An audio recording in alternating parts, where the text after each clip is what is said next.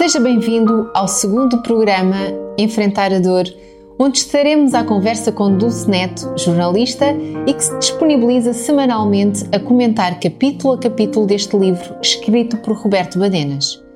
Poderá ver esta conversa aqui no Op Channel Portugal ou então ouvir no rádio RCS. Semanalmente, vamos abordando as várias temáticas de cada capítulo, porque se não é fácil assumi-la, parece ainda mais difícil calar a dor. É praticamente impossível passar por este mundo sem passarmos pela experiência da dor e tendo em conta que cada um de nós é um ser único, com toda a sua cultura e experiência humana, também cada um de nós vivencia a dor de forma diferente. Basta olhar para um jornal e ver as formas diferentes de se lidar com a dor. Basta entrar no hospital e ver como cada um luta de forma diferente, às vezes, aparentemente pelo mesmo motivo central. Bom, mas o melhor é começarmos a nossa conversa de hoje com a minha convidada para que ela nos ajude a encontrar soluções ou pelo menos a perceber como podemos exprimir o nosso sofrimento. Bem-vinda, Dulce, ao nosso meio para continuarmos a nossa discussão sobre esta temática tão interessante que é falarmos da dor. Olá. Até agora temos visto que é importante falar da dor. Mas falar da dor não a agrava? Bem, se no programa anterior vimos que era difícil definir a dor, parece que expressar a dor também nem sempre é muito fácil. E, no entanto, é uma necessidade imperiosa que nós temos desde que nascemos, não é? O bebê, quando nasce, começa logo a reagir, a dizer alguma coisa, às vezes medo, outras vezes eh, de dor, ou de sofrimento, ou de frio. Nós nunca sabemos bem o que é que se passa com o bebê, mas a verdade é que ele vai logo reagindo. Não, falar de dor não agrava. Pode ser uma excelente terapia. E basta lembrar-nos de como aquelas senhoras mais velhas, como elas sentem alívio em falar horas e horas sobre, sobre as suas doenças, sobre as suas dores, sobre, sobre os seus males, não é? Funciona assim como uma espécie, uma espécie de alívio, uma verdadeira terapia.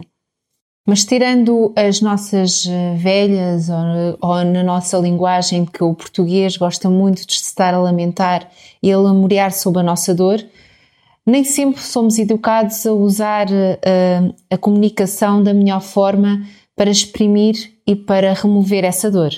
Sim, é, é verdade isso. Muitos de nós fomos educados de forma a rejeitar um dos melhores canais que nós temos para exprimir a dor, e eu estou a falar das lágrimas. Não nos souberam dizer atempadamente como as lágrimas uh, são um inegável alívio, não é? Até aquela ideia de que os homens não choram, por exemplo, que os homens não deveriam chorar para mostrar a sua dor. É uma ideia que já começa a passar um pouco de, de moda, digamos assim. Já conseguimos ver, por exemplo, estou-me a lembrar uh, no terremoto do Haiti em 2010, aqueles bombeiros uh, másculos, valentes, a chorarem por terem resgatado um bebê. E também vemos tenistas como Roger Federer a chorar de alegria por ter, por ter ganho ou futebolistas, por isso essa ideia de que o homem não chora já se foi, já se foi perdendo e ainda bem. Por isso, agora a maneira de nós reagirmos à dor depende muito do temperamento de cada um, não é? A maneira de expressar a dor, do temperamento, da cultura, da educação que recebeu, muitas vezes da causa da natureza da nossa dor. Há pessoas que têm vergonha uh, de dizer de contar a sua dor porque têm vergonha da causa da causa da sua dor. Mas ignorar que partilhar com alguém de confiança aquilo que, nos dói um, é, é, perder uma oportunidade de aliviar a dor. Sobretudo se for alguém de confiança e se for um profissional também, que nos pode abrir janelas, que nos pode abrir portas porque está do lado de fora e vê a nossa dor de uma maneira e pode nos ajudar a olhar para ela e arranjar soluções que nós não víamos de, de, de, outra forma, não é? E eu acho que isso é, é importante. Eu, eu, há, uma, há uma expressão que o Roberto Badenas usa e que eu gostava de ler, aliás, é uma citação que ele faz. Ele diz: na realidade, as pessoas que não conseguem exprimir a sua aflição correm o perigo de ser destruídas por elas. Por ela. Sem a possibilidade de comunicar com os outros, às vezes a mudança não é possível. Basicamente, ele diz que é calar-se, fechar a qualquer, fechar-se a qualquer relação pode significar a morte. Por isso é muito importante mesmo isto de nós podermos atrevermos-nos a chorar e atrevermos a contar a alguém de confiança aquilo que nos dói, aquilo que, que nos magoa, não é? Como se a comunicação libertasse a nossa alma. É isso, Dulce? Exato. Como se mas, se libertasse. Mas durante milénios a linguagem da dor esteve sempre ligada às filosofias, ao campo das religiões. Hoje não é nada assim. Não, já no programa passado nós referimos um pouquinho isso, não é? Perante, antigamente, perante a doença, perante a dor, perante a morte, as pessoas recorriam mais uh, à espiritualidade, à religião.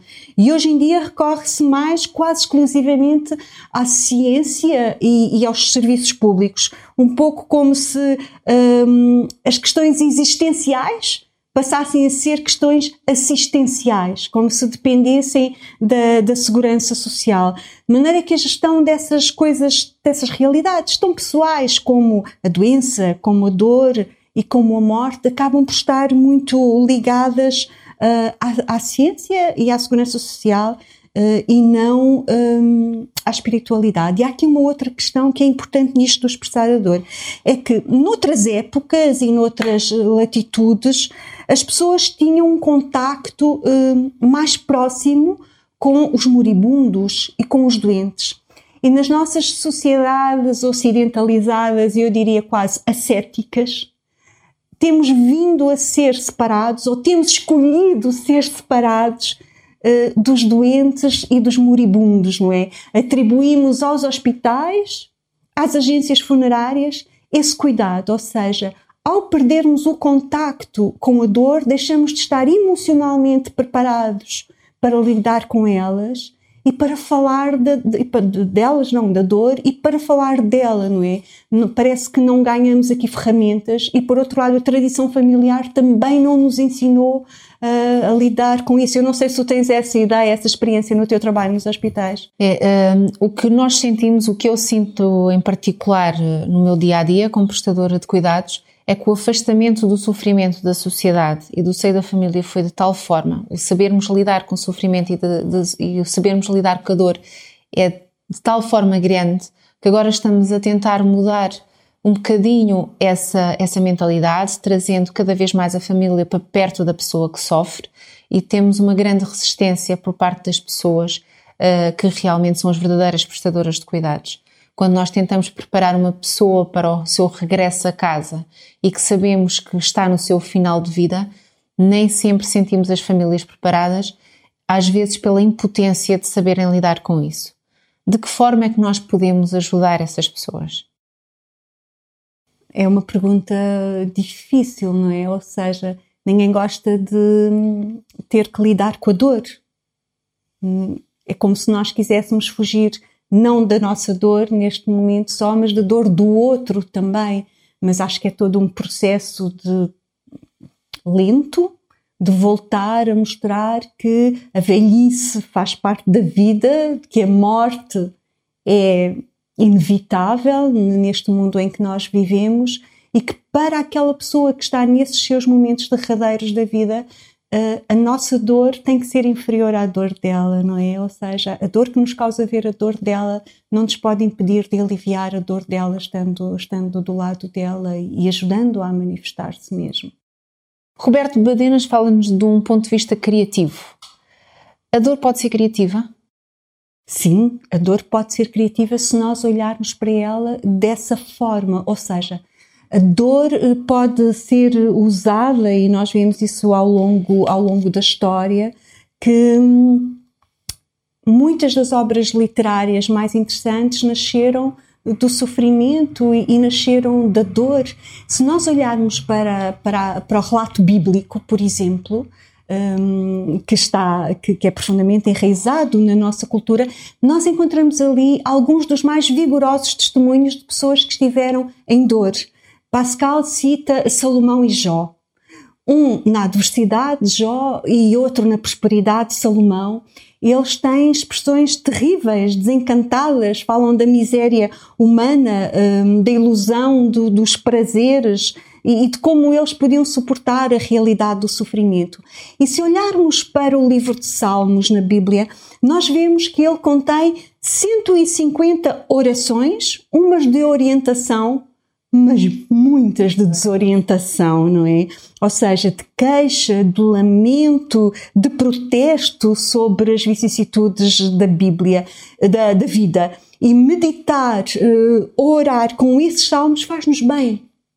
Faz-nos bem, ajuda-nos aí, porque nos ajuda a verbalizar aquilo que nos dói a partir da experiência de quem se sentiu escutado e recebeu consolo nas suas aflições. Isto só para dar um, um exemplo de alguns autores que usaram a dor para a verbalizar e que hoje nos podem ajudar na nossa, na nossa própria dor.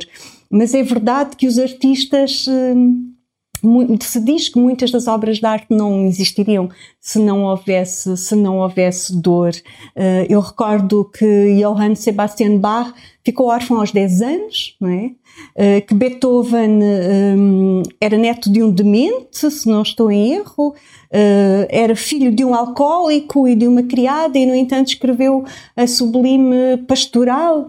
Uh, Mozart morreu de doença e na miséria aos 35 anos e mesmo Debussy, que tem um gosto tão refinado, nasceu e viveu num dos bairros mais problemáticos e, e Badenas recorda-nos que ele cresceu uh, a golpes de chicote porque tinha uma mãe que, entre outras taras, gostava, gostava de, de lhe bater. Podíamos falar de Van Gogh, esse artista, pintor maldito, mas que encontrava na arte uma terapia para superar uh, circunstâncias muito, muito adversas. Ou seja, a arte ajuda-os como uma, uma terapia a superar uh, esses problemas. A ideia é que a mesma dor que nos pode esmagar eh, pode ser usada em nosso benefício como um impulsionador, como uma alavanca até à vida. Obrigada, Dulce, por uh, nos fazeres ver que é através da arte, é através, sobretudo, da comunicação, é sobretudo com o companheirismo, uh, mas não sempre sem nos afastarmos do sofrimento, que podemos dar o passo em frente e podemos viver um pouco uma, mais há, há uma coisa interessante, desculpa interromper-te, mas que há, há, pouco não referi nisto do, do exprimir a dor. Uh, às vezes não ajuda uma ideia muito comum na nossa sociedade uh, de que todos temos que ser felizes. Eu lembro-me de um programa de televisão, não sei se tu te recordas, acho que se chamava Acontece, em que o locutor terminava sempre e faça o favor de ser feliz. Eu lembro-me de ouvir aquilo e disse: Muito bem, é um favor que eu faço a mim mesma, mas como é que é isto de ser feliz? Todos temos o direito a buscar a felicidade. Isso não significa que a felicidade se encontre através da compra de uma casa, facilmente, ou de um carro, ou de, da celebração de um contrato de uma apólice de seguro. Esta, esta ideia de nós não percebermos que a vida nem sempre corre de acordo com os nossos desejos, ou que a maior parte das vezes não corre de acordo com os nossos desejos, é um problema é um problema. Viver não é fácil, não é? Viver não é uma coisa fácil, mas é preciso enfrentar a realidade e ser capaz de viver com a realidade que temos. As novas linhas dos psicólogos dizem uma coisa que já o apóstolo Paulo dizia na Bíblia, que é a felicidade está em contentar-nos com aquilo que nós temos. E a ausência de sofrimento não significa necessariamente, não significa mesmo a felicidade é, era muito interessante nós percebermos isto, que é que a nossa felicidade não depende das coisas que nós temos, nem das pessoas que nos rodeiam. Depende muito mais da minha atitude interior, da minha posição perante aquilo que me acontece, do que dos factos em si. Eu acho que isso é, é um elemento fundamental. Então podemos dizer que para conseguirmos ser felizes ou dar valor a essa felicidade, também temos que saber lidar com esse sofrimento, enfrentá-lo e uh, falar nele para o conseguir ultrapassar. Exatamente. Termino este programa dizendo-lhe que a angústia e a inquietação podem com efeito favorecer a criação, porque os artistas, sendo mais sensíveis do que o comum dos mortais, sublimam a dor que sentem nas suas obras. Será para nós muito bom saber que você, que está desse lado da rádio ou da TV, tem interesse em receber gratuitamente um ou mais exemplares do livro Enfrentar a Dor de Roberto Badenas.